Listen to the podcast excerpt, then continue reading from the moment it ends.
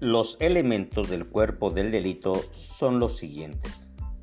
Objeto del delito. Es el bien jurídico tutelado. Este será el valor que el Estado protege. Sujetos del delito. Activo y pasivo. El sujeto activo es la persona que comete el delito o participa en su ejecución. Por su parte, el sujeto pasivo es aquel en el que recae la acción del sujeto activo, es decir, la persona a quien se le ha puesto en peligro o se ha visto afectada por un delito. También se le puede llamar ofendido o víctima.